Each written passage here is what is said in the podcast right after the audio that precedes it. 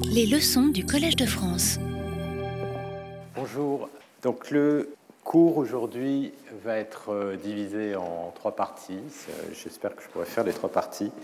La première partie, je vais reprendre euh, euh, ces descripteurs qui sont covariants, invariants par translation multi-échelle, calculés à partir des transformés en ondelettes, et on va les regarder dans le contexte du traitement d'image.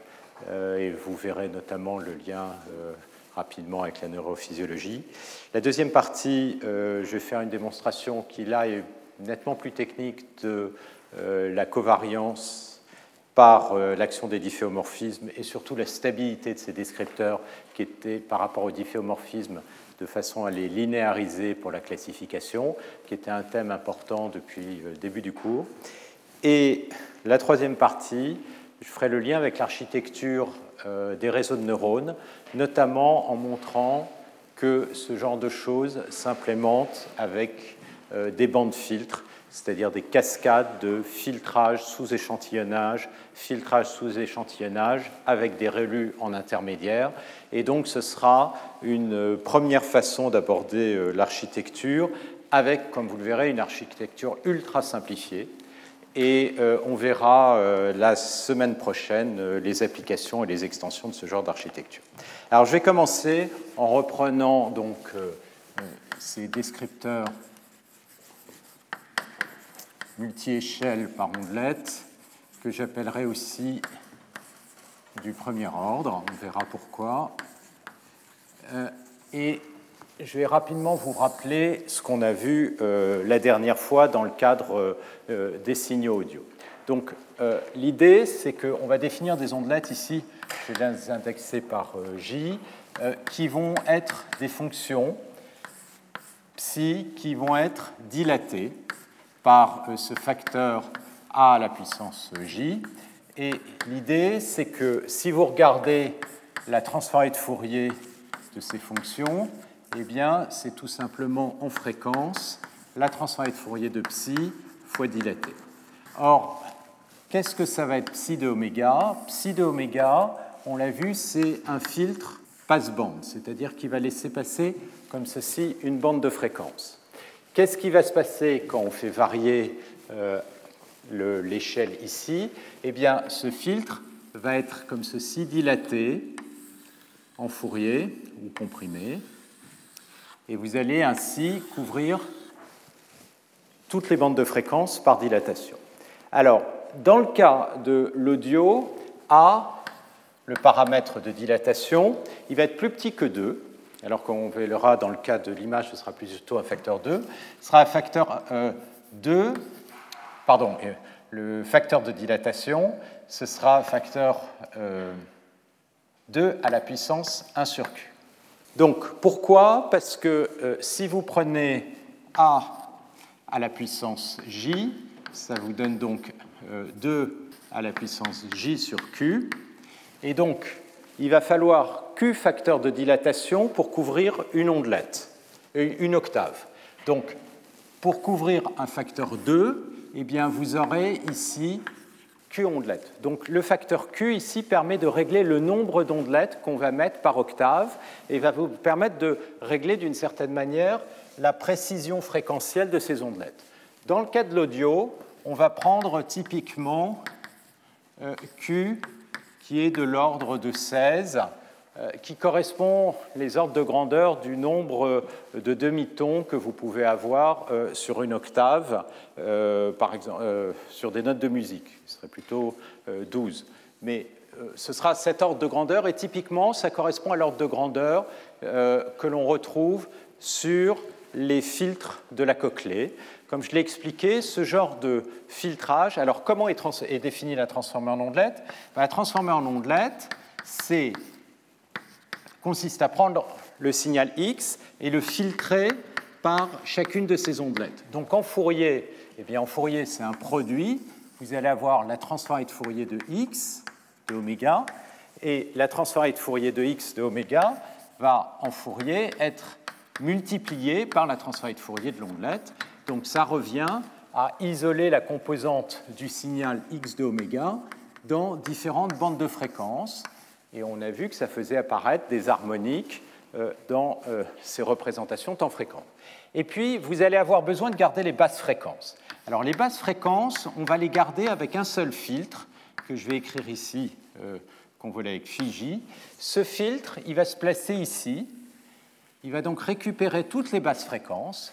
Donc ça, c'est la transformée de Fourier de votre filtre. Ce filtre, en fait, il est obtenu par dilatation par un facteur 2 puissance j, que j'ai normalisé ici à 2 puissance j, du fonction basse fréquence, qu'on peut voir en quelque sorte comme une fenêtre ou comme une espèce de gaussienne. Donc, euh, alors que l'ondelette, c'est quelque chose qui oscille comme ça parce qu'elle a une intégrale nulle, c'est euh, euh, un filtre passe-bande, donc c'est quelque chose qui va même pas mal osciller dans le cas de l'audio. La fonction phi, c'est une gentille fenêtre comme ceci. Ça, c'est phi 2. Donc, c'est quelque chose qui va vous récupérer les basses fréquences. Donc, qu'est-ce que fait une transformée en ondelette Ça va décomposer le signal dans toute une série de bandes de fréquences et ça va récupérer la moyenne qui vous manquait. D'accord? Alors, ce qu'on a vu, c'est que ce genre de représentation est complète et stable et la condition, c'est essentiellement qu'on couvre tout l'axe des fréquences par tous ces filtres, de manière à ce que quand on fasse une multiplication par x, il n'y ait pas de trou. D'accord?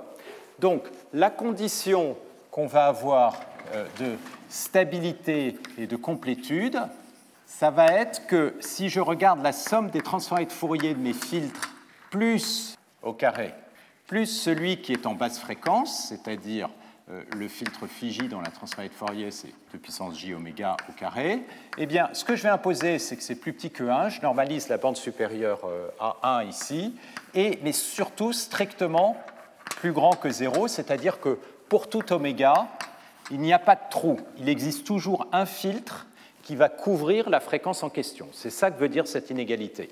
Et donc, ce qu'on a vu, c'est qu'en particulier, ça, ça impliquait deux choses ça impliquait qu'on pouvait reconstruire n'importe quel signal X à partir de ceci, c'est-à-dire que euh, on peut définir, on a vu une ondelette, et ça j'ai fait la démonstration, qui se construit à partir du complexe conjugué divisé par la somme. Alors la somme S de oméga, c'est cette quantité ici, qui est toujours strictement positive, donc je peux diviser par la somme, et ce qu'on a vu, en faisant une simple transformée de Fourier, c'est que si je connais les coefficients d'ondelette, c'est-à-dire ces convolutions, eh bien, je peux reconstruire en refaisant une convolution avec cette fonction de reconstruction. évidemment, il me faut aussi la partie basse fréquence. Et la partie basse fréquence, il me faut un filtre basse fréquence de reconstruction. Et le filtre basse fréquence, il est défini de la même manière, divisé par S d'oméga. Donc ça, j'ai fait la démonstration, il suffit de calculer les transformés de Fourier. Le deuxième point qu'on a vu, c'est que la norme de x au carré, elle est plus petite que la norme de cette transformée. Alors qu'est-ce que c'est que la norme de la transformée? C'est la norme de chacun des composantes, c'est-à-dire chacun des signaux filtrés plus basse fréquence. Et puis, on a vu aussi que ça, c'était plus grand, et encore une fois, c'est le théorème de Parseval, que ceci. Donc, une autre manière de le dire, c'est que l'opérateur W, c'est un opérateur qui va être euh, contractant, c'est-à-dire, euh, excusez-moi, c'est l'inverse, oula, ça c'est WX, c'est l'inverse, puisque la borne elle est dans le sens, excusez-moi. Ça, c'est par définition, excusez-moi, la norme de euh, la transformée, et la norme de la transformée, elle est plus petite que au carré que la norme de x carré. Ça vient du fait que la somme est plus petite que 1, elle est plus grande que 1 moins c, norme de x carré, c'est ça qu'on avait démontré. Donc on a bien un opérateur qui va être contractant. Alors, ça, c'était donc ces propriétés de la transformée en ondelette. Et puis ce qu'on a vu, c'est qu'à partir de ça, on définit un descripteur. Et ces descripteurs de même fréquence est à la base de ces euh, descripteurs utilisés partout euh, en audio jusque, je le disais, dans les années 2010. Et donc l'idée du descripteur, ça consiste tout simplement à prendre les coefficients en ondelettes et les transformer par un relu ou par une valeur absolue. Donc ρ de A, c'est soit la valeur absolue de A, soit le max de A et de 0. Et puis, vous allez moyenner tout cela avec votre filtre Fiji, comme ceci, pour n'importe quel J. Alors, on l'a vu, c'est quoi l'idée? Là-dedans, on a tous les ingrédients de base d'un euh, réseau de neurones. Pourquoi?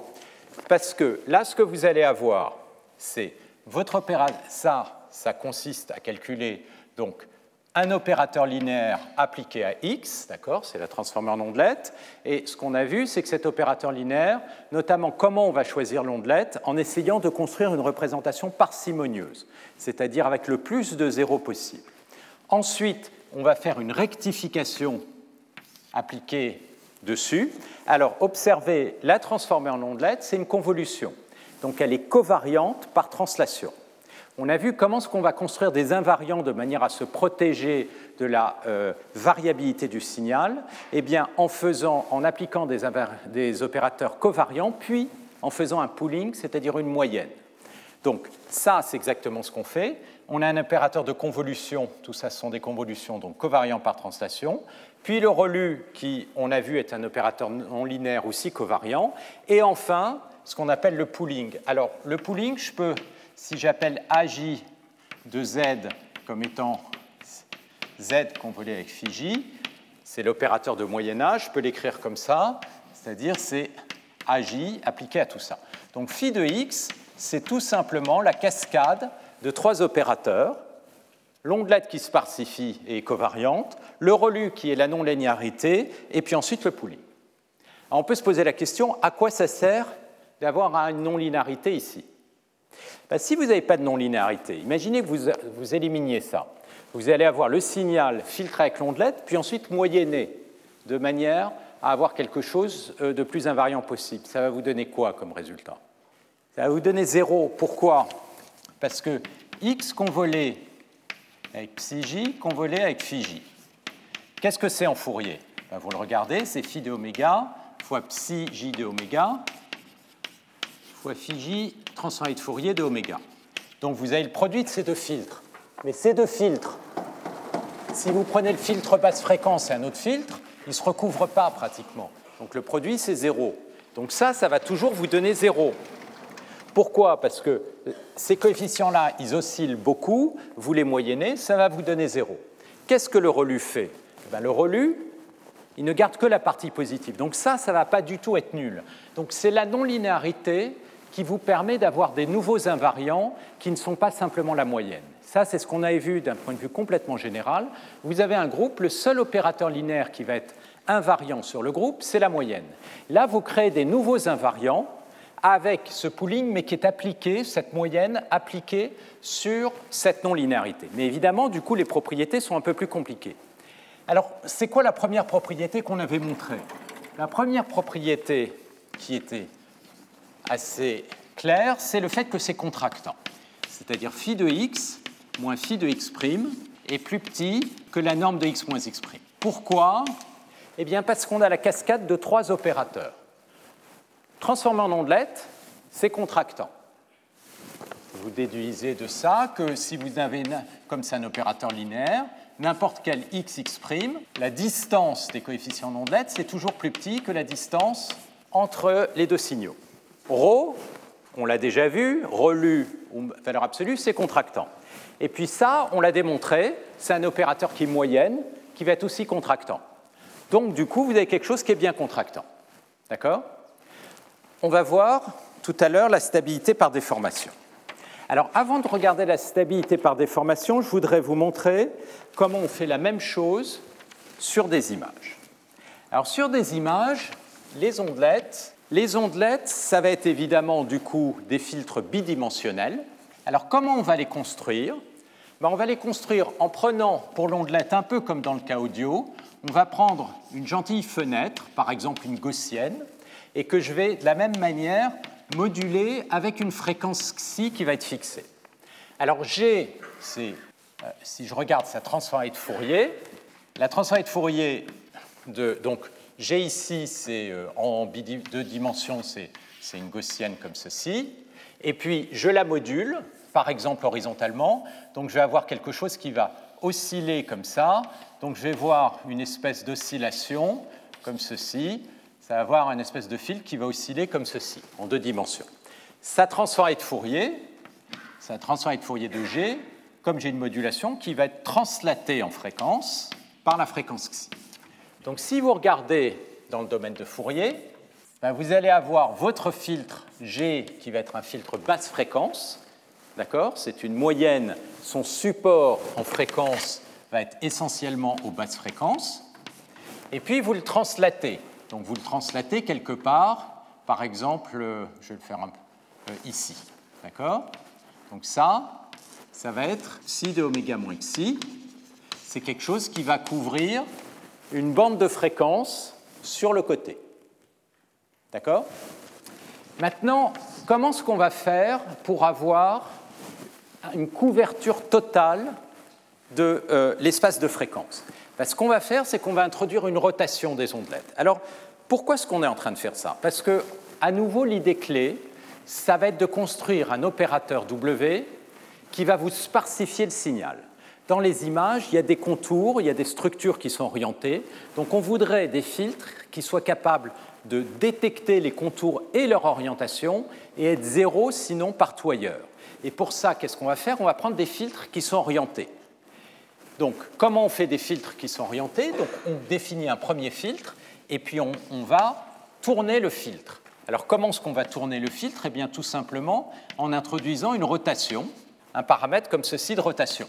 Et puis, donc là, je vais avoir un filtre, mais maintenant, l'orientation de ce filtre, l'oscillation, elle va se faire dans une direction θ qui ne, qui ne va pas être la même. D'accord? Je suis en train de tourner euh, mon filtre ici. Ensuite, selon le principe des ondelettes, ce que je vais faire, c'est que je vais dilater de manière à avoir des tout petits filtres qui vont me détecter les structures très fines de l'image et des filtres plus larges qui vont me détecter les grandes structures. Donc ça, le principe, ça va s'obtenir comme précédemment par dilatation. Donc qu'est-ce que je vais définir? Je vais définir des ondelettes qui vont être translatées, euh, qui vont être pardon, euh, tournées et dilatées, et donc qui vont être mes ondelettes. Alors j'ai un facteur de normalisation, je vais mettre 2 puissance j ici, psi de r moins θ de u sur 2 puissance j. Donc qu'est-ce que je suis en train de faire? Je suis en train de prendre mes filtres, soit les comprimer, soit les dilater. Là, le facteur que j'ai pris, c'est 2 puissance j c'est-à-dire que je prends une ondelette par octave. Alors, si vous regardez, bah, si 2 puissance j est un facteur qui est petit, le filtre il va devenir tout petit, comme ça, dans une certaine orientation. Si 2 puissance j est plus grand, évidemment, votre filtre il va devenir plus grand. Donc, dans votre image, il va détecter des structures qui sont plus grandes selon une certaine orientation. Comment choisir les angles? Bah, Je vais refaire ce dessin un peu plus clairement j'ai mon ondelette qui a un support comme ceci. Qu'est-ce qui se passe si je tourne l'ondelette Eh bien, si vous faites une rotation de, euh, de l'ondelette, je vous laisse vérifier que dans l'espace des fréquences, la transformée de Fourier va être de la même façon tournée par l'angle Rθ. Donc ça veut dire quoi? Ça veut dire que vous allez avoir votre ondelette, si vous la tournez en fréquence, vous voyez maintenant, au fur et à mesure qu'on va les tourner, les hautes fréquences, elles vont bouger, elles vont être plutôt dans cette direction. Qu'est-ce que ça veut dire et qu'est-ce qu'on montre quand on montre cette propriété? C'est que le support, il va tourner en ondelette. Donc vous allez avoir des supports de vos ondelettes qui vont comme ceci tourner. Ça, ça va correspondre à différentes rotations. Donc qu'est-ce qu'on va faire? Eh bien, On va prendre autant de rotations qu'il est nécessaire de manière à bien couvrir tout cet anneau. Donc ce qu'on va prendre, c'est K rotations, et on va ajuster le facteur K de façon à pouvoir couvrir l'anneau. Ensuite, qu'est-ce qui se passe quand je fais une dilatation? Ben, Quand vous faites une dilatation,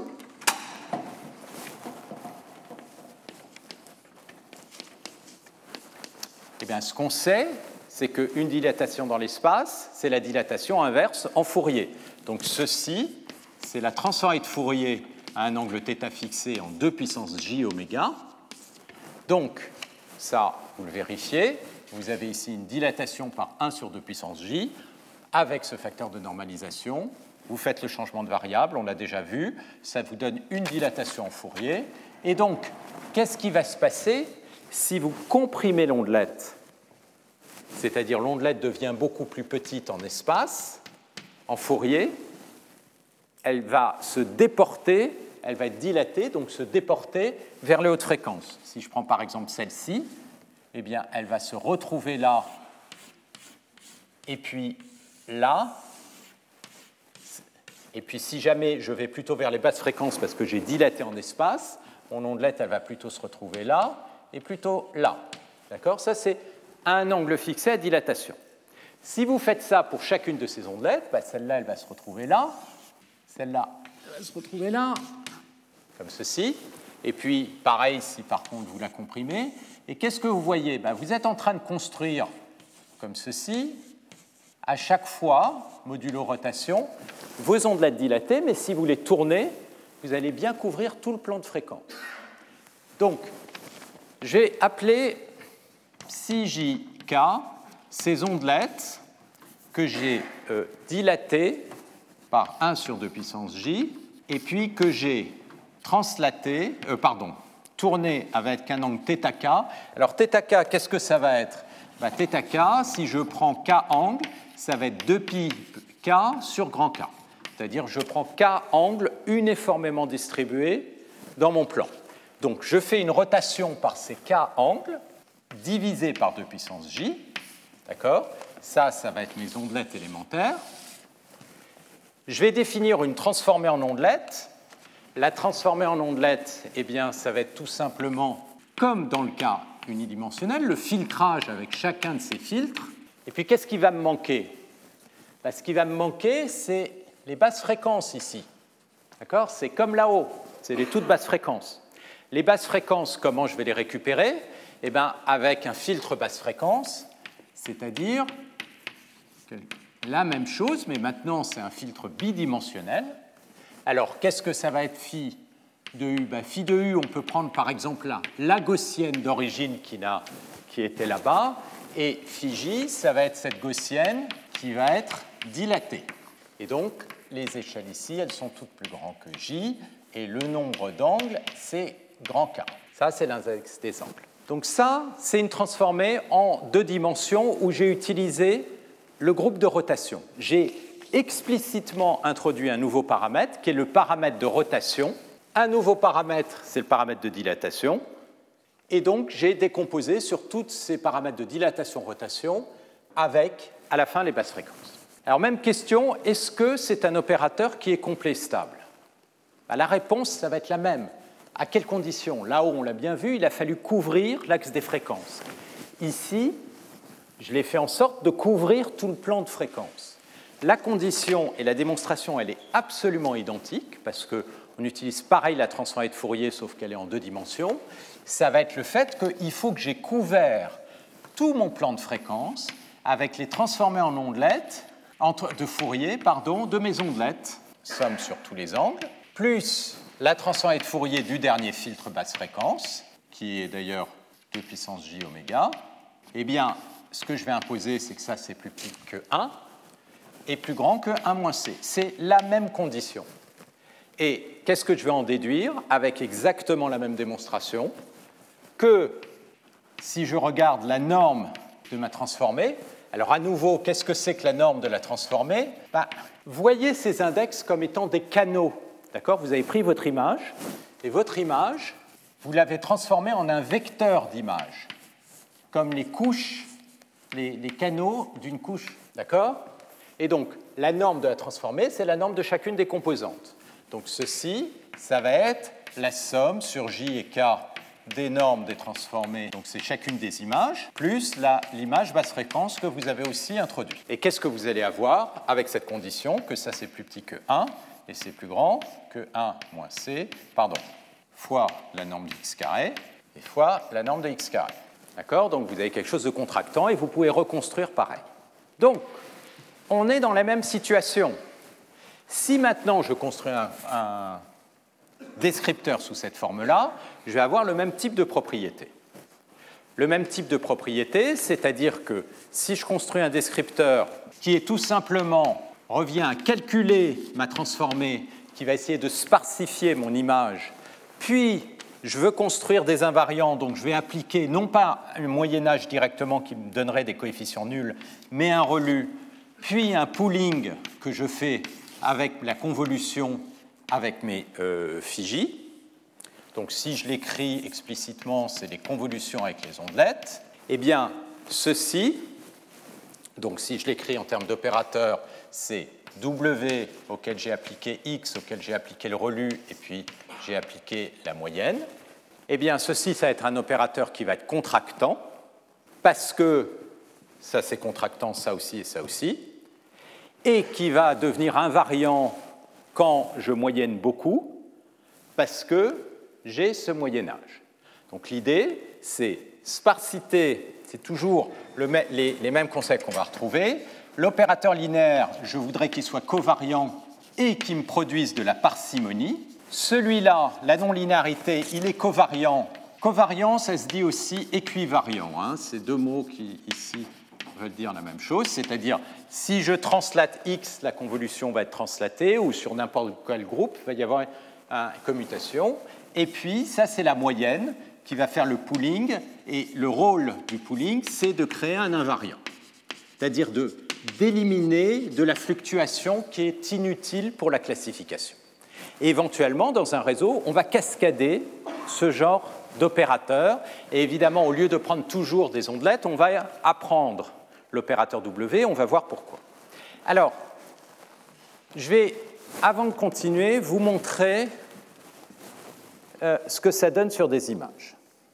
Alors, là, vous avez un filtre. Le filtre en ondelettes, on peut le voir comme un filtre complexe ou par exemple deux filtres avec euh, euh, la partie euh, réelle et avec deux filtres, c'est-à-dire là vous avez une gaussienne et la gaussienne a été multipliée par un cosinus et oscille verticalement, et là vous avez multiplication par le sinus. Donc comme ça, ça vous donne les deux phases que vous pouvez voir comme une seule fonction complexe ou comme deux filtres réels.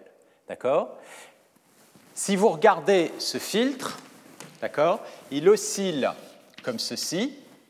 Donc, c'est un filtre qui est haute fréquence comme ça. Ça transforme de Fourier en Fourier. Donc, j'ai deux paramètres. Alors, j'aurais dû insister, mais psi de oméga, euh, quand je suis en deux dimensions, eh bien, oméga, c'est oméga 1, oméga 2. D'accord? C'est le paramètre bidimensionnel. Donc, voilà les filtres. Voilà le filtre comprimé à différentes échelles. Et on voit évidemment quand l'échelle devient petite, eh bien, le fil devient tout petit, il va détecter des toutes petites structures, et puis les rotations de vos différents filtres. Donc là, qu'est-ce que vous faites? Vous faites votre bande filtre et vous prenez X et vous le filtrez, c'est-à-dire, je vous rappelle, c'est une convolution, donc une intégrale du, signal multiplié par l'ondelette qui est centrée en différents points. Donc ce que vous faites, c'est euh, vous bougez votre ondelette et puis vous regardez en différents points. Et euh, en Fourier, en Fourier, ça c'est un filtre. Quand vous le tournez, la transformée de Fourier va tourner. Quand vous le dilatez, eh bien, la transformée de Fourier vont être dilatées. Vous couvrez bien tout votre plan fréquentiel. Donc, vous allez bien avoir cette propriété qui va être vraie pour tout oméga. D'accord? C'est ça qui est important, c'est que ça c'est vrai pour tout oméga, et comme c'est vrai pour tout oméga, eh bien, quand vous faites une convolution, vous multipliez par chacun de ces filtres, vous ne perdez pas d'informations.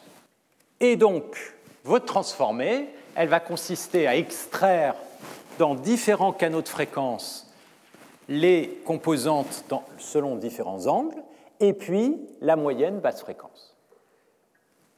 Alors voilà ce que ça donne, et ça, je vais en parler à la fin, avec un algorithme en bande filtre. C'est-à-dire comment ça va fonctionner au lieu de tout calculer d'un coup, les algorithmes rapides pour implémenter ça, ça consiste à prendre l'image. Comme l'ondelette au départ est toute petite, on va prendre un petit filtre et on va faire un filtrage, et vous allez avoir les plus fines échelles. Alors observez, gris ici, ça veut dire que la réponse vaut 0. Blanc, c'est positif, grande amplitude, et euh, noir, négatif, grande amplitude. Donc partout où vous n'êtes pas proche d'un contour, les coefficients ils sont essentiellement nuls. Pourquoi? Parce que votre ondelette, elle oscille, d'accord? Et si dans le domaine de l'image, toute la, région est régulière et que vous mettez quelque chose qui oscille, eh ben, le produit scalaire, c'est-à-dire la corrélation, va être zéro, parce que vous intégrez une fonction d'intégrale nulle contre une constante. Par contre, là où vous allez avoir des... Les ondelettes, finalement, ça calcule des variations locales. Là où la variation locale va être grande, bah, c'est près des contours. Et vous voyez quoi? Bah, Apparaître les contours, mais dans différentes directions. Donc vous sélectionnez les contours dans différentes directions. Ça, c'est à l'échelle la plus fine. Comment on va construire l'échelle la plus grande? Eh bien, Ce qu'on va faire, c'est qu'on va moyenner un petit peu, et à partir de cette image qui va être moyennée, sous-échantillonnée, je vais réappliquer des filtres. Et l'idée, c'est que les coefficients d'ondelette ici, eh bien, je vais les sous-échantillonner leur valeur. C'est-à-dire qu'au lieu de le prendre en chaque point, eh bien, je vais le prendre en des points qui sont sous-échantillonnés. Et donc j'ai une image plus petite. Et donc ça va vous donner les coefficients d'ondelette à l'échelle suivante, et je vais à nouveau moyenner. Et la moyenne, je vais à nouveau la filtrer, et ainsi de suite. Et qu'est-ce qu'on voit? Eh bien, On voit quelque chose, et ça c'est une structure qu'on appelle un band filtre, qui a été beaucoup étudié en euh, traitement du signal, c'est à l'origine de l'algorithme de compression JPEG 2000 qui utilise ces ondelettes. Donc tout ça, c'était dans les années 90, mais on voit réapparaître une structure qu'on voit dans les réseaux de neurones. Cascade de filtres sous échantillonnage, filtrage sous échantillonnage, etc. Sauf que on va introduire le rectificateur. Et tous les coefficients ou une valeur absolue, les coefficients dans ces cas-là vont disparaître. Donc après le relu, tout ça, ça va devenir positif. D'accord? Et après, alors, ce qu'on a fait, comme je disais, jusque essentiellement dans les années 2010, c'est construire ce genre de descripteur, je dirais à la main, c'est-à-dire sans apprendre. Ça, c'était les descripteurs MEL en audio. Ce type de descripteur en image, on a appelé ça, c'est presque équivalent, pas exactement à ce qu'on appelle des SIFT, où il y a des descripteurs qui vraiment correspondent à ça qu'on appelle DAISY il y a eu aussi les hogs. Donc il y a eu toutes sortes de variations autour de thème, mais qui essentiellement consistent à prendre le signal, les filtrer dans différentes directions, appliquer une non-linéarité et faire un pooling. Éventuellement, ça peut être un histogramme ou directement euh, la moyenne, comme ceci. Et ça, depuis essentiellement les années 2000, entre les années 2004 et 2012, ça a été la base de tous les algorithmes de reconnaissance en traitement d'image. D'accord? Donc c'est assez étonnant. On voit d'un côté aussi bien, et ça a été fait assez indépendamment, du côté de l'audio et du côté de l'image, essentiellement le même descripteur qui apparaît et qui sont très efficaces. La question c'est pourquoi? Alors, il y a une première idée, on voit bien, ça a été utile de séparer les différentes euh, structures pour avoir quelque chose de parcimonieux, ça a été utile d'éliminer la variabilité par translation qui est souvent pas très importante pour la reconnaissance, mais il y a autre chose, et pourquoi ne pas prendre une transformée de Fourier qui va être très important, c'est le fait que dès que les choses sont déformées, ça va très bien se comporter dans ce domaine, et c'est ce que je vais expliquer. Alors, avant ça, je voudrais vous faire le lien avec la neurophysiologie. Alors, quel est le lien? Ben, Le lien, c'est un peu comme dans le cas de l'audio. Alors, dans le cas de l'audio, c'est quelque chose qui va vous être euh, expliqué plus en détail par Shihab Shama dans le séminaire euh, à partir de 11 euh, heures. Dans le cas de, du cerveau visuel, donc là, vous avez votre œil qui est ici. donc, ça, disons, c'est le cerveau. Vous avez le nerf optique qui va prendre l'information de la rétine et puis qui va l'emmener à l'intérieur d'abord d'une première région qui est dans, à l'arrière du cortex qu'on appelle V1. Et dans V1, il y a deux chercheurs en neurophysiologie dans les années 60, Hubel et Wiesel, qui ont commencé à modéliser les neurones comme des simples filtres linéaires. Et ils ont essayé de mesurer quel type de filtre la réponse impulsionnelle. C'est-à-dire, ils ont dit, la réponse d'un neurone ici je vais, en fonction de l'image X qui a été présentée, le représenter comme un filtre X, pardon, comme X, filtré avec un certain filtre H. Et la question qui se posée, c'est quoi? Ce serait quoi H? D'abord, ils ont observé que la réponse en première approximation du neurone était bien linéaire, et donc euh, ça pouvait faire du sens. Et qu'est-ce qu'ils ont obtenu comme mesure de H? Donc ça, c'est une photocopie d'un livre de neurophysiologie. C'est des ondelettes, des choses qui oscillent. Et ce qui a été assez étonnant, c'est que suivant l'endroit où ils ont regardé dans le cortex, ils ont vu ces ondelettes qui ont exactement ce type de tête. Ça, pareil, ça sort d'un euh, livre de neurophysiologie. Donc c'est des filtres qu'on appelle des filtres de Gabor. Exact, ça a été modélisé par des gaussiennes modulées par des sinus et des cosinus. Et ces filtres, ils sont tournés. Donc c'est exactement le modèle mathématique que je vous ai décrit euh, précédemment. Ils sont organisés en hypercolonnes dans le cortex auditif. Donc on voit qu'en fonction d'un centre euh, ici, quand on bouge dans la structure corticale, eh bien, les filtres, ils ont des sensibilités en orientation qui changent. Et puis quand on s'éloigne par rapport à ces centres euh, locaux dans, ces hypercolonnes, eh bien les filtres, ils sont tout simplement dilatés. Et on le voit, excusez-moi, au centre, c'est des fils plutôt basse fréquence, et puis quand on s'éloigne, on a des fils qui deviennent de plus en plus haute fréquence. Ça, c'est une carte qui ressemble un petit peu à cette carte en fréquence. Donc ça a été assez étonnant euh, de voir ce genre de choses. Évidemment, Ensuite, il y a des non-linéarités très fortes qui s'appliquent sur ces filtres. Et ensuite, ils ont regardé sur d'autres zones. Et ce qu'ils ont observé, c'est qu'il y a aussi des cellules qui sont plus compliquées, qu'on appelle des cellules complexes. Et qu'est-ce que ces cellules complexes font? Ça, c'est pareil, c'est une photocopie euh, d'un livre qui date avant de toutes ces euh, histoires de, de, réseaux de neurones profonds. Donc, ces cellules complexes, leur propriété d'abord, c'est qu'elles sont très non linéaires. Par ailleurs, elles ont des champs récepteurs beaucoup plus grands, ça veut dire qu'elles intègrent des informations dans un domaine de la rétine qui est plus grand, et surtout, elles commencent à devenir invariantes par des transformations, notamment des translations. C'est-à-dire quand vous bougez l'image de la rétine, la réponse de la cellule bouge très peu. Donc vous avez une forme d'invariance, de non-linéarité, et une des grandes questions, c'est de modéliser ces cellules complexes. Et puis ensuite, quand vous bougez alors là, je suis en train de bouger dans le cortex visuel. Là, j'ai V1. Autour, j'ai ce domaine qu'on appelle V2, où on voit beaucoup de ces cellules complexes. Il y en a aussi dans V1. Et puis ensuite, il y a une zone qu'on appelle V4 et IT. Donc ça, c'est un chemin ventral à l'intérieur du, cortex. Eh bien, quand on, arrive vers V4 et IT, on commence à avoir des cellules ou des réseaux de cellules qu'on a appelés des, cellules grand-mères qui commencent à devenir très sensibles à des structures particulières, votre grand-mère, des camions, euh, des chaises, etc qui sont très invariantes, c'est-à-dire qu'elles vont répondre même si euh, le camion change, si vous avez votre grand-mère euh, bouge, euh, saute ou a des expressions différentes.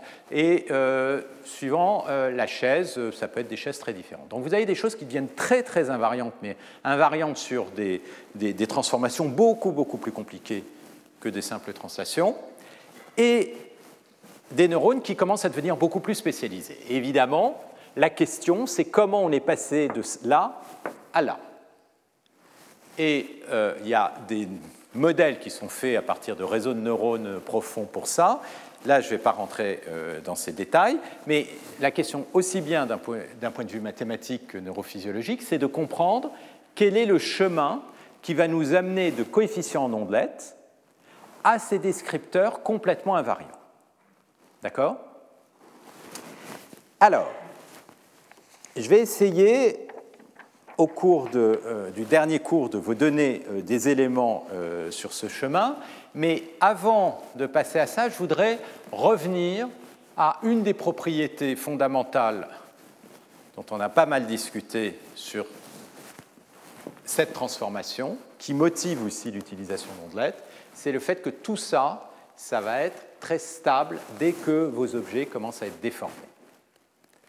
Et l'idée qui va être derrière est une idée à, nouveau de covariance. C'est-à-dire que quand on fait une translation, une convolution en ondelette, ça va translater le résultat. Question, si vous faites une petite déformation, qu'est-ce qui va se passer? Et ce que je vais vous montrer, c'est qu'une petite déformation, ça va devenir aussi une forme de translation dans le domaine des ondelettes, mais pas simplement une translation en espace, aussi une translation à travers les échelles. Donc, on va passer les 20 minutes suivantes à démontrer ou donner les éléments de démonstration du théorème qui vous donne cette stabilité par déformation. Donc, la, chose qui est importante à retenir euh, euh, aussi là-dedans, c'est que, au fond, le problème que vous est le même si vous êtes en train d'étudier de l'audio, si vous êtes en train d'étudier des images, ou comme on le verra euh, la fois prochaine, si vous faites de la chimie quantique. Les propriétés de maths, au fond, sont exactement les mêmes. Vous avez besoin de quelque chose qui va vous rendre votre problème parcimonieux, vous avez besoin de quelque chose qui va vous créer des invariants par rapport à vos groupes que vous voulez, de variabilité que vous voulez éliminer, et vous allez avoir un problème où les déformations vont jouer un rôle, donc séparer les échelles avec des ondelettes, appliquer votre non-linéarité et faire votre Moyen Âge de manière à avoir quelque chose qui devient invariant. Alors, le théorème suivant, je vous l'ai donné, c'est le théorème de stabilité par déformation, et c'est là-dessus qu'on va passer un peu de temps. Alors, le problème est le suivant. Vous voulez prendre une image et la déformer. Donc, je vais écrire G, l'action d'une déformation. Si la déformation est une petite déformation, ça va tout simplement, on l'a vu, consister à faire une translation qui dépend de l'espace. Donc ça, c'est une déformation, on l'a vu plusieurs fois. Donc, ce qu'on va montrer, c'est que la représentation va être Lipschitz, c'est-à-dire qu'il existe une constante qui est positive, telle que pour toute déformation, donc ici, n'importe quelle petite euh, déformation, donc qu'est-ce que c'est? Ça va être un taux qui va être deux fois continuellement euh, dérivable. Et ce que je vais imposer, euh, donc là, je peux être dans R ou dans R2, donc je vais écrire ici RQ. Et ce que je vais imposer, c'est que ceci, ça doit être un difféomorphisme, ça doit être inversible. Et pour ça, eh bien, ce que je vais imposer, c'est que le jacobien, en un D, ça veut dire la dérivée, elle est toujours plus petite que 1. Je vais même mettre que 1,5, ça va être un peu plus facile. D'accord? Donc j'ai une petite déformation. Ensuite, je vais considérer n'importe quel signal à support compact. Donc je vais supposer qu'il est dans un compact, à support dans un compact, d'énergie finie, mais votre signal, si c'est une image, peut être très irrégulière. Hein. il peut y avoir des, des discontinuités, tout ce que vous voulez. Et donc, je vais définir Gx de U, c'est x qui est légèrement déformé par ma déformation. Alors, ce que vous allez voir, si vous construisez votre représentation phi qui a été définie, eh bien phi de x moins la transformée qui a été déformée, ça va être plus petit à une constante près que la taille de la déformation. Alors la taille de la déformation, elle est typiquement définie par la taille du jacobien, c'est-à-dire de combien ça bouge. Ici, je vais avoir besoin des termes du second ordre, donc le hessien. Et ça, je vais prendre la norme sup du hessien. Et puis, le paramètre de translation, ici, phi de x, je vous le rappelle, c'est défini par le, la transformée en ondelette de x, le relu, et puis ensuite le moyen-âge, d'accord? Qui va se faire, que je vais écrire directement, par une convolution ici avec phi. Donc ça va dépendre de la taille du moyen-âge. L'invariance par translation, ça va être évidemment que sur le domaine où je moyenne. Donc, je vais avoir une composante de translation qui va dépendre de la taille maximum de la translation. Donc, taux infini, c'est le max sur U de taux de U, multiplié par 2 puissance moins J. Donc, qu'est-ce qu'on a? On a essentiellement que si la déformation est petite, ça, ça va bien être petit, si la composante de translation elle est petite devant la taille de moyen âge, eh bien ceci va être petit, c'est-à-dire je vais bien avoir quelque chose qui est Lipschitz, c'est-à-dire ça varie comme la taille de la déformation. Donc dans ce domaine, tout est régulier. Et on va voir que la raison pour laquelle on a ça, c'est une propriété euh, de covariance. Donc c'est ça que je voudrais euh, montrer. Donc je ne vais pas le montrer en détail, je vais plutôt vous montrer la structure de la démonstration et l'argument principal qui permet d'obtenir ce résultat. Alors, l'idée, c'est que ce qu'on veut, c'est regarder comment évolue la représentation de x et la représentation moins la représentation de x qui a été légèrement déformée. Alors, qu'est-ce que c'est ceci? Eh bien, on l'a vu, ça va consister à prendre x, le transformer avec la transformée en ondelette, appliquer le relu, et puis appliquer votre moyen âge. Et puis, euh, on va soustraire ben, la même chose, sauf que ça a été appliqué à x qui a été déformé, d'accord, et puis qui a été moyenné, d'accord Donc, ça, comme ça, c'est un opérateur linéaire, ben, je peux le regrouper, d'accord C'est tout simplement la différence entre la représentation non de après relu qui a été moyennée. Ici, je vais, vous, je vais supposer que la fenêtre de Moyen Âge est toujours positive. D'accord? Mais ce que vous savez, c'est que ceci, c'est un opérateur qui est contractant. Ça, ça va simplement moyenner de façon positive. Donc, vous vérifiez facilement qu'à cause de la contractance, ça, c'est plus petit que prendre directement le relu euh, à l'extérieur. Et même, ce que vous savez, c'est que ρ de A moins ρ de B c'est plus petit que valeur absolue de A moins B. Donc ça, ça va être plus petit que prendre la valeur absolue de W de x moins W de gx, c'est-à-dire je fais sauter convolé, parce que ça c'est toujours positif, avec phi Et comme je prends une norme, la norme ça va être la valeur absolue, donc je peux, celle-ci, je peux l'enlever. Et donc ce que vous voyez, c'est que vous pouvez faire sauter la non-linéarité parce qu'essentiellement, la non-linéarité, elle est contractante. Donc la différence, d'accord, je vais pouvoir l'estimer à partir de la différence des parties linéaires.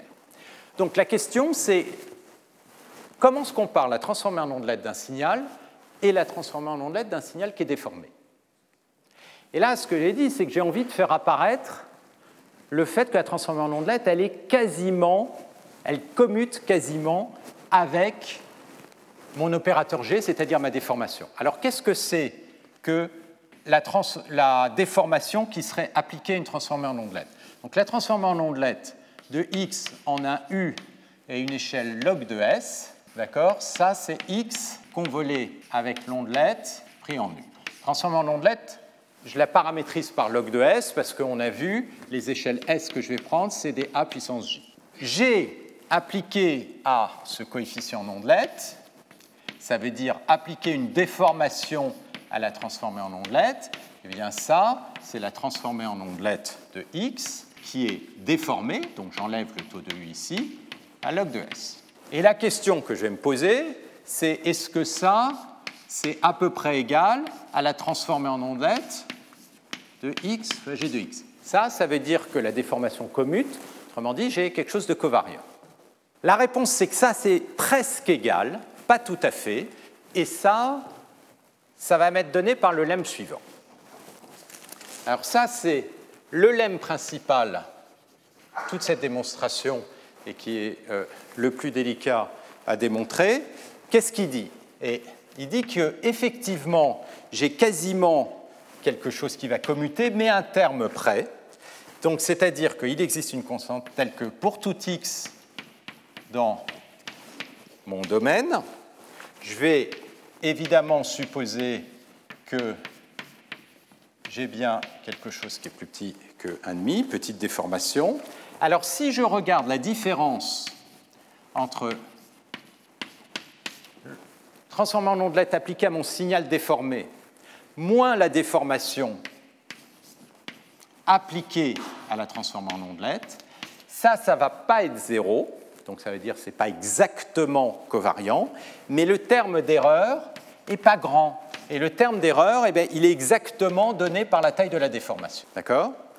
Ça, ça s'appelle ce qu'on appelle le commutateur. En fait, qu'est-ce que je suis en train de regarder? Je suis en train de regarder la différence entre WG moins GW. Si ça commute, c'est-à-dire si je suis équivariant, ça vaut 0, ben là, ce que je suis en train de dire, c'est que ça ne va pas valoir 0. Et ce terme, il va apparaître ici, fois la norme de x. Alors, une fois qu'on a ça, la démonstration ne va pas être compliquée à faire.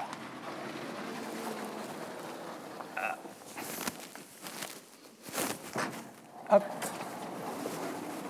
Ouais, sauf que je devrais envoyer l'autre plus haut pour avoir les deux. OK. Alors, on va voir comment, une fois qu'on a cette propriété, eh bien, le résultat va apparaître. Et puis ensuite, évidemment, tout le problème, ça va être de démontrer cette propriété. Ben, on va prendre donc la deuxième ligne. Euh, ce qu'il me faut ici, la bande supérieure que j'avais, c'était la troisième, la différence entre Wx moins W de Gx, convolé avec phi Bon. Moi, ce que j'aimerais vraiment avoir, c'est plutôt Wx moins quelque chose où j'ai appliqué la déformation. Mais donc, si je fais apparaître ça, eh bien, il faut que je rajoute gwx, ça, ça vaut 0, et puis ensuite, je mets moins le deuxième terme, w de gx, d'accord? Et puis, euh, tout ça, je vais le convoler avec phi Donc, la première partie, je vais séparer les deux premières parties. Je vais mettre la convolution avec phi ici, et puis la convolution avec phi ici. D'accord? J'ai juste ajouté et soustrait quelque chose. Qu'est-ce que je fais apparaître? Je fais apparaître deux composantes. Une composante qui va être ici, où j'ai fait la commutation, et puis la deuxième composante qui est l'erreur qui est due à la commutation. C'est-à-dire que je vais dire ça, c'est plus petit que la composante où j'avais le droit de faire la commutation, c'est-à-dire la, covariance, et puis la deuxième composante qui est l'erreur de mon commutateur, toujours là. Et c'est pour ça que dans tous ces problèmes vont apparaître à chaque fois quand ça commute pas exactement des commutateurs. Maintenant, qu'est-ce que je sais? Eh bien, Je sais que la convolution avec Fiji, c'est un opérateur qui est contracte. Donc, ça, cette composante-là, cette norme, elle est plus petite que si j'enlève ça, parce que le Moyen Âge, ça va plutôt contracter. Donc ça, j'ai une bande supérieure que je peux construire simplement en éliminant ceci. Et là, la bande supérieure, je peux le faire directement comme ceci. Donc ça, ça va me donner une bande supérieure. Et maintenant, j'ai la norme de ceci, mais la norme de ceci, je l'ai eue avec mon, euh, ma bande supérieure là-haut. Donc, une bande supérieure de la partie qui commute, ça va être tout simplement ce que j'ai démontré là-bas, c'est-à-dire C plus la partie ici fois la norme de x. Maintenant, qu'est-ce qui reste? C'est ça. Ça, qu'est-ce que c'est? C'est la différence entre une transformée en ondelette et une transformée en ondelette où chacun des composantes a été légèrement déformé. Mais après Moyen Âge, essentiellement, la, déformation va essentiellement disparaître. Tout ce qui va rester, c'est la grosse composante potentiellement de translation. Et donc, ce qu'on va montrer, et ça, ça va être le deuxième, le deuxième lemme, c'est que si vous regardez la différence entre, faire sur un signal particulier, moins ce signal qui est déformé, convolé avec Fiji, eh bien ça, c'est plus petit que 2 puissance moins j fois la taille maximum de la translation dans la déformation fois la norme de z. Donc ici, qu'est-ce qu'on va avoir? On va avoir exactement, et puis il y a une constante c, on va avoir une constante c fois 2 puissance moins j fois norme de taux infini fois la norme de wx, mais la norme de wx, c'est plus petit que la norme de x, donc fois la norme de x. Et ça plus ça, ça me donne le résultat du théorème qui est là-bas. Donc, si je résume la structure de la démonstration, ça consiste à observer qu'une déformation, ça commute presque avec une transformée en ondelette, et ça, va être le point important qu'on va voir.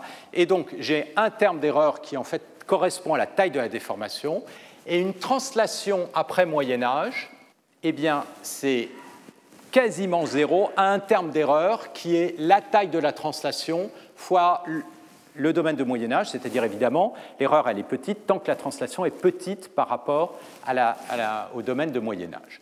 Et vous mettez les deux composantes et vous avez votre théorème. Donc, pour démontrer le théorème, la difficulté principale, ça va être de démontrer les deux lemmes. Et il y en a un qui est difficile et intéressant, c'est le lemme 1. Alors, vous avez les démonstrations en détail dans un papier qui est euh, sur le site web. Euh, je ne vais pas passer par la technique de démonstration qui est vraiment longue, mais je vais plutôt le faire par un développement de Taylor qui va non pas démontrer, mais expliquer, vous montrer d'où vient le phénomène, et qui va montrer d'où vient cette espèce de, translation dans le domaine des ondelettes et pourquoi c'est tellement important d'avoir le paramètre d'échelle dans le problème. Donc ça, ça va être une justification, ce que je vais faire, du lemme 1. Et le lemme 2, je vous le laisserai en exercice en peut-être vous donnant des indications, mais euh, c'est dans un des appendices, l'appendice B du papier. Alors, on va couvrir ce lemme 1. Et ce que je vais montrer comme propriété,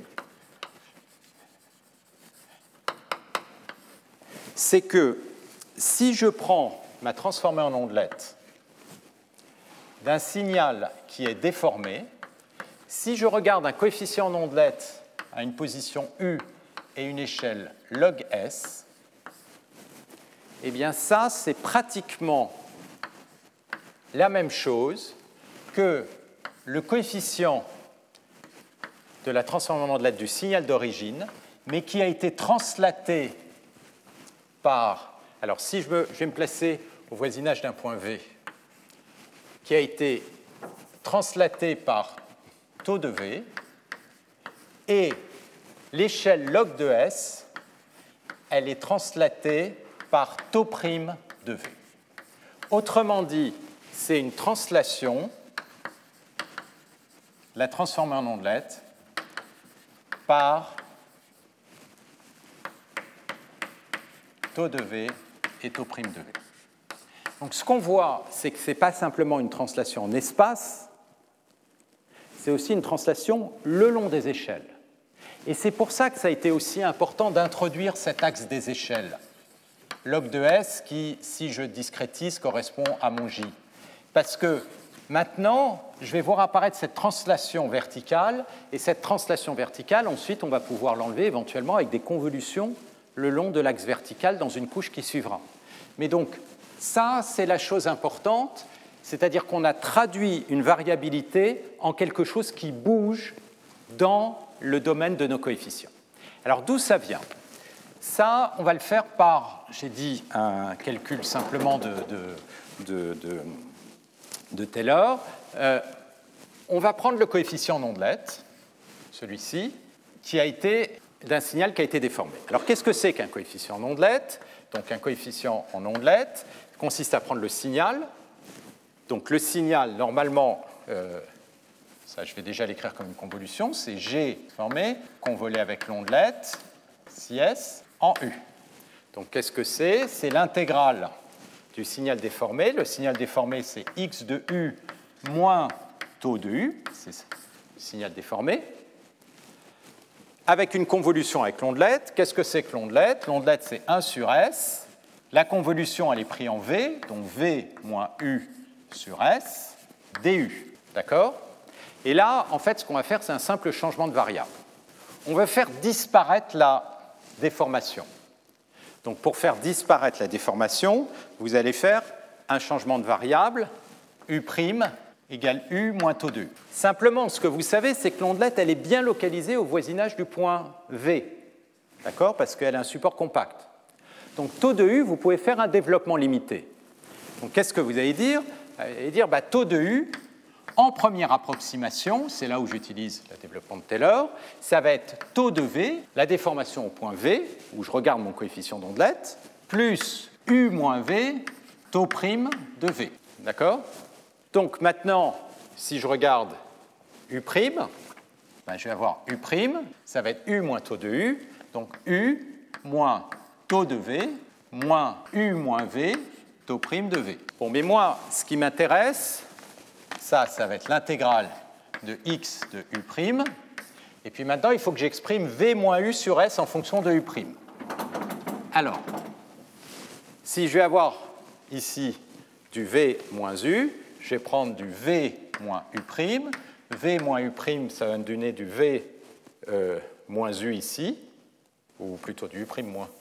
Pour avoir la même chose, je vais prendre ici U' moins V. Ce sera plus facile. Ça va me donner du U moins V, mais là j'ai du moins U moins V fois taux prime.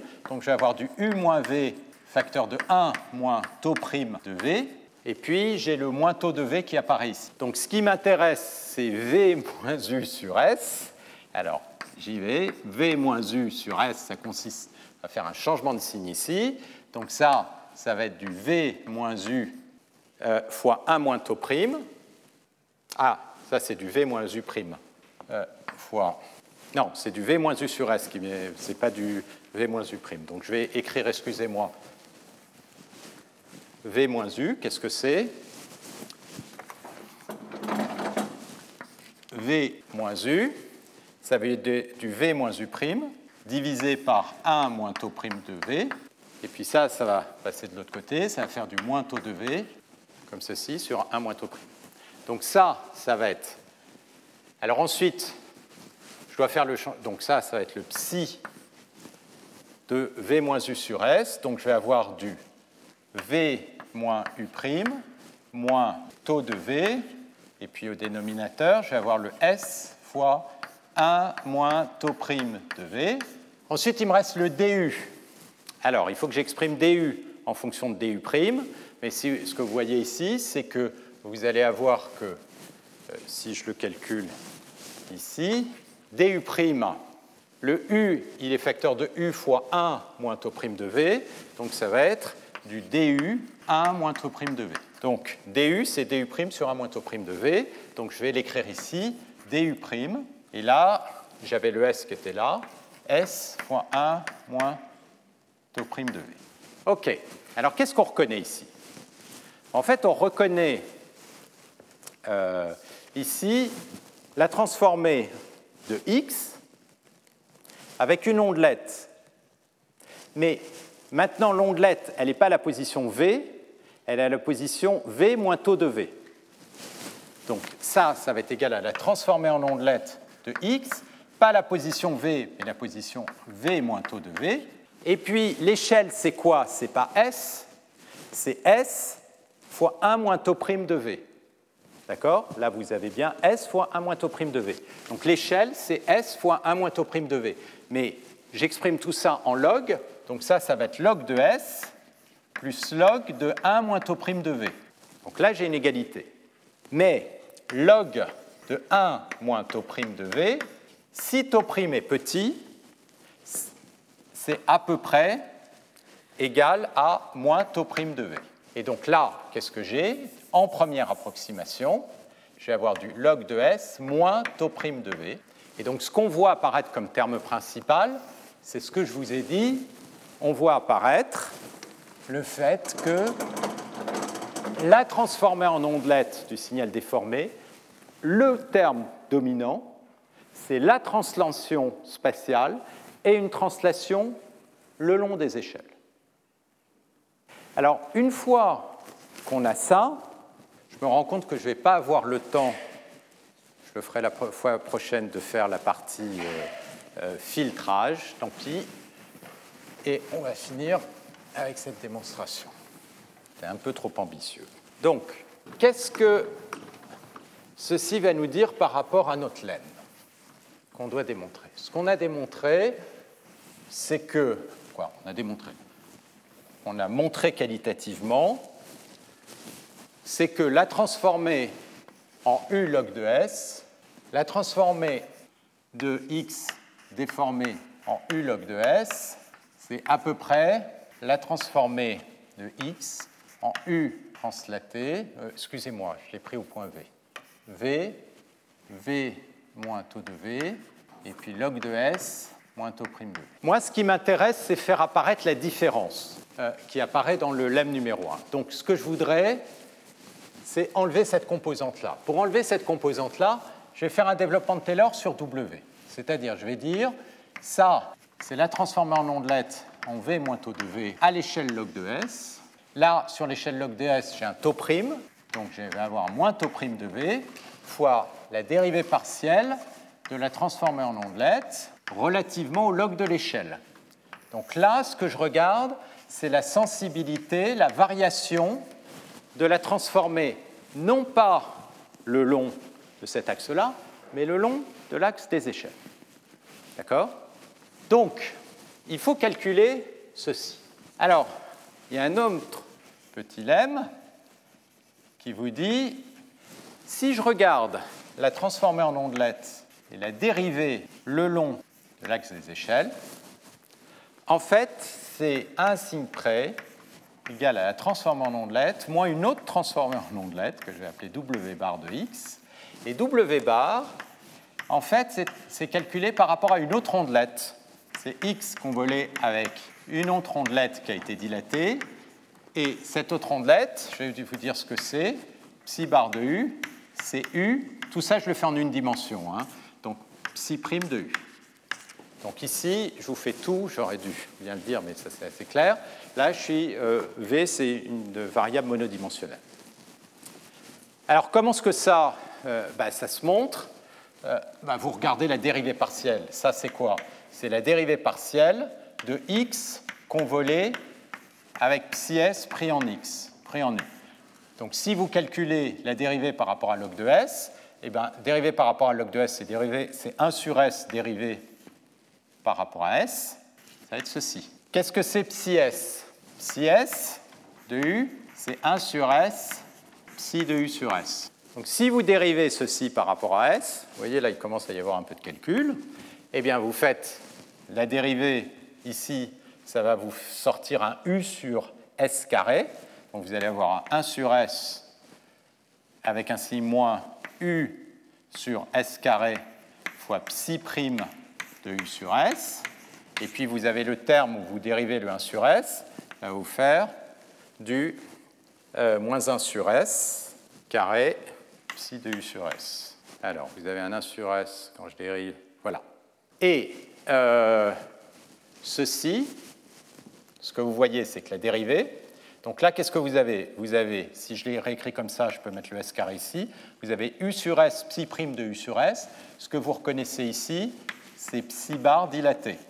Donc ceci, ce que vous reconnaissez un facteur 1 sur euh, S, là, donc, là vous avez, vous avez moins 1, ça c'est moins 1 sur S psi bar S de U, et puis là vous avez un moins 1 sur S, 1 sur S psi de U sur S, c'est psi S. Et comme la dérivée, excusez-moi, euh, j'ai écrit quelque chose de faux, D sur D log de S, c'est S fois d sur ds. Le s, il est en haut. Donc vous allez multiplier tout ça par s, le 1 sur s va disparaître, et donc ça, ça va vous donner x convolé avec psi s, avec un signe moins, et puis il va y avoir un signe moins, x convolé avec psi s bar. Donc, l'idée, c'est que quand vous faites une dérivée verticale par rapport au log de S, comme la transformée en ondelette, c'est une convolution. Ça va revenir à faire une dérivée par rapport à la variable d'échelle de l'ondelette. La dérivée de l'ondelette par rapport à la variable d'échelle, on peut faire le calcul explicite. L'ondelette, le facteur 1 sur S, il apparaît ici et ici. Quand vous allez faire une dérivée, vous allez avoir deux termes qui vont apparaître. Un dû à la dérivée par rapport à 1 sur S, qui va vous redonner l'ondelette à un facteur 1 sur S près.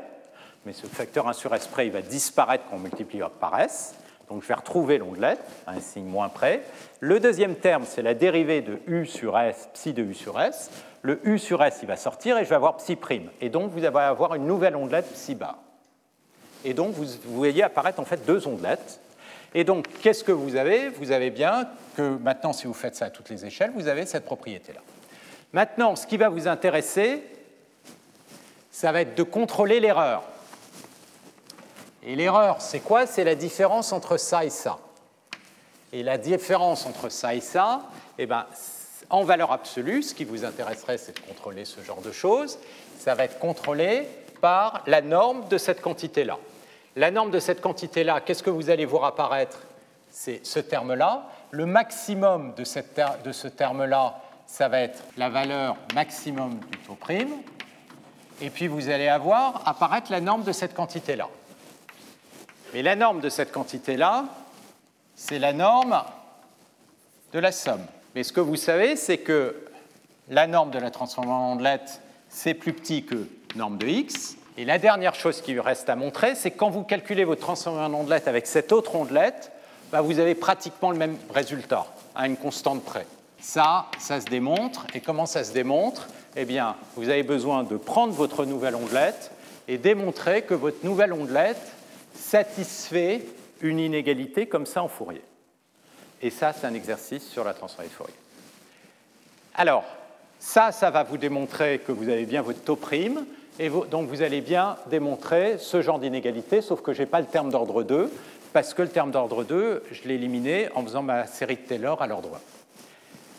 Alors, ça, ça vous donne qualitativement la raison. Qualitativement, la raison à nouveau, c'est quand vous appliquez une déformation, vous allez avoir une translation en espace et le long des échelles.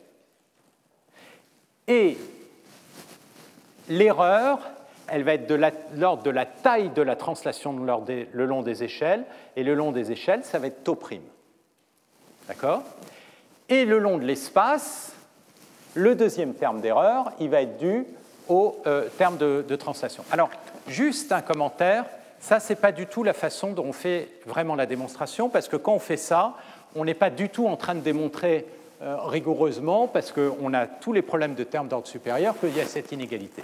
Donc la technique de démonstration passe par un chemin qui est très différent, euh, nettement plus compliqué, mais ça, vous avez tous les détails euh, dans le papier. Mais la raison pour laquelle ça marche, c'est celle-là. D'accord?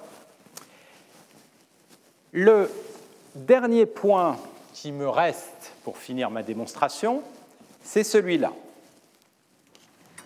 C'est de dire pourquoi est-ce que lorsque j'ai fait ma déformation, je fais la convolution spatiale, mon erreur, elle va être de l'ordre de la translation. Alors, à nouveau, je vais vous donner l'argument plutôt que les détails, et les détails, elle est dans l'appendice B du papier. Donc ça, pour ceux qui veulent voir les maths, vous l'aurez là. Ça, celle-là, elle est nettement plus facile à faire. Alors, pour démontrer SLEM, ce que je veux, c'est contrôler. Quand je prends un Z et que je le déforme, donc ça veut dire que je vais avoir, euh, bon, je vais l'écrire comme ceci, que je le moyenne, je vais voir la différence avec le z directement qui a été moyenné. Donc ça, c'est linéaire. Donc je vais écrire ce que c'est. Ça, c'est z de u moins taux de u. Une convolution, ça va être l'intégrale avec le filtre pris en v moins u fois du. Et puis, je vais soustraire l'autre composante. Et l'autre composante, ça va être, bon, je vais l'écrire comme ça, moins l'intégrale de z de u, phi de v moins u, Et qu'est-ce qu'il va me falloir? Il va me falloir prendre ceci. Je vais regarder la norme au carré. Donc la norme au carré, c'est la valeur de la convolution en v intégrée sur v. Donc ça va être dv. Voilà ce que je dois calculer. D'accord? Donc je regroupe le terme à l'intérieur de ma norme au carré. Et je vais avoir une intégrale avec alors, ce que je vais faire, c'est plutôt mettre le taux de U sur l'autre variable de manière à avoir le Z de U. C'est-à-dire que je vais faire un changement de variable et, puis ensuite je vais avoir ici le phi en U moins taux de U euh, en, pardon, la, valeur elle est prise en V, V moins euh, taux, donc je vais avoir euh, moins U prime plus taux de U'. Et puis le DU comme le U', c'est U moins taux de U. Le D de U', il va être en D de U fois 1 moins taux prime de U. Alors je vais une seconde, ça, je vais considérer une seconde que c'est de l'ordre de 1. Ça me rajoute un terme de plus qui va être en taux prime de V que je vais pouvoir absorber avec l'autre. Je vais simplement considérer ce terme ici. Dans ce terme ici, qu'est-ce que je vais avoir? L'intégrale de z de u, donc là j'ai maintenant des, des u', et je vais avoir la différence entre mon noyau moins le noyau en v moins u du, carré dv. Et c'est là que, qu'est-ce qu'on voit apparaître? En fait, ce qu'on est en train de dire, c'est que si vous avez un signal, vous le translatez, vous avez une convolution, et vous voulez le comparer avec le signal qui n'a pas été translaté, eh bien ça va revenir à regarder la différence du noyau de convolution aux deux points, au point original et au point translaté. Mais comme le noyau il est très grand, ben, ça, ce que vous pouvez dire, vous avez une, un incrément de la fonction, et l'incrément de la fonction, vous allez dire, il va être plus petit. Si vous regardez en valeur absolue, si vous mettez les valeurs absolues à l'intérieur, eh bien, ça va être plus petit que la valeur maximum que peut atteindre la dérivée. Donc, la valeur maximum que peut atteindre la dérivée, fois la taille maximum de l'incrément. L'incrément, c'est taux, donc ça va vous donner un taux infini. Et ça, sur le domaine du support où ceci est non nul. Et le domaine de support où ceci est non nul, ça va être un domaine où V n'est pas trop loin de U sur un support qui va être de, taille 2 puissance J. Donc, on voit apparaître ceci. Or, la dérivée de phi prime, il va y avoir un 2 puissance moins J qui sort, et vous allez avoir le 2 puissance moins J fois taux infini qui apparaît ici. Ensuite, il faut travailler pour faire sortir la norme de Z et donc avoir la bonne inégalité.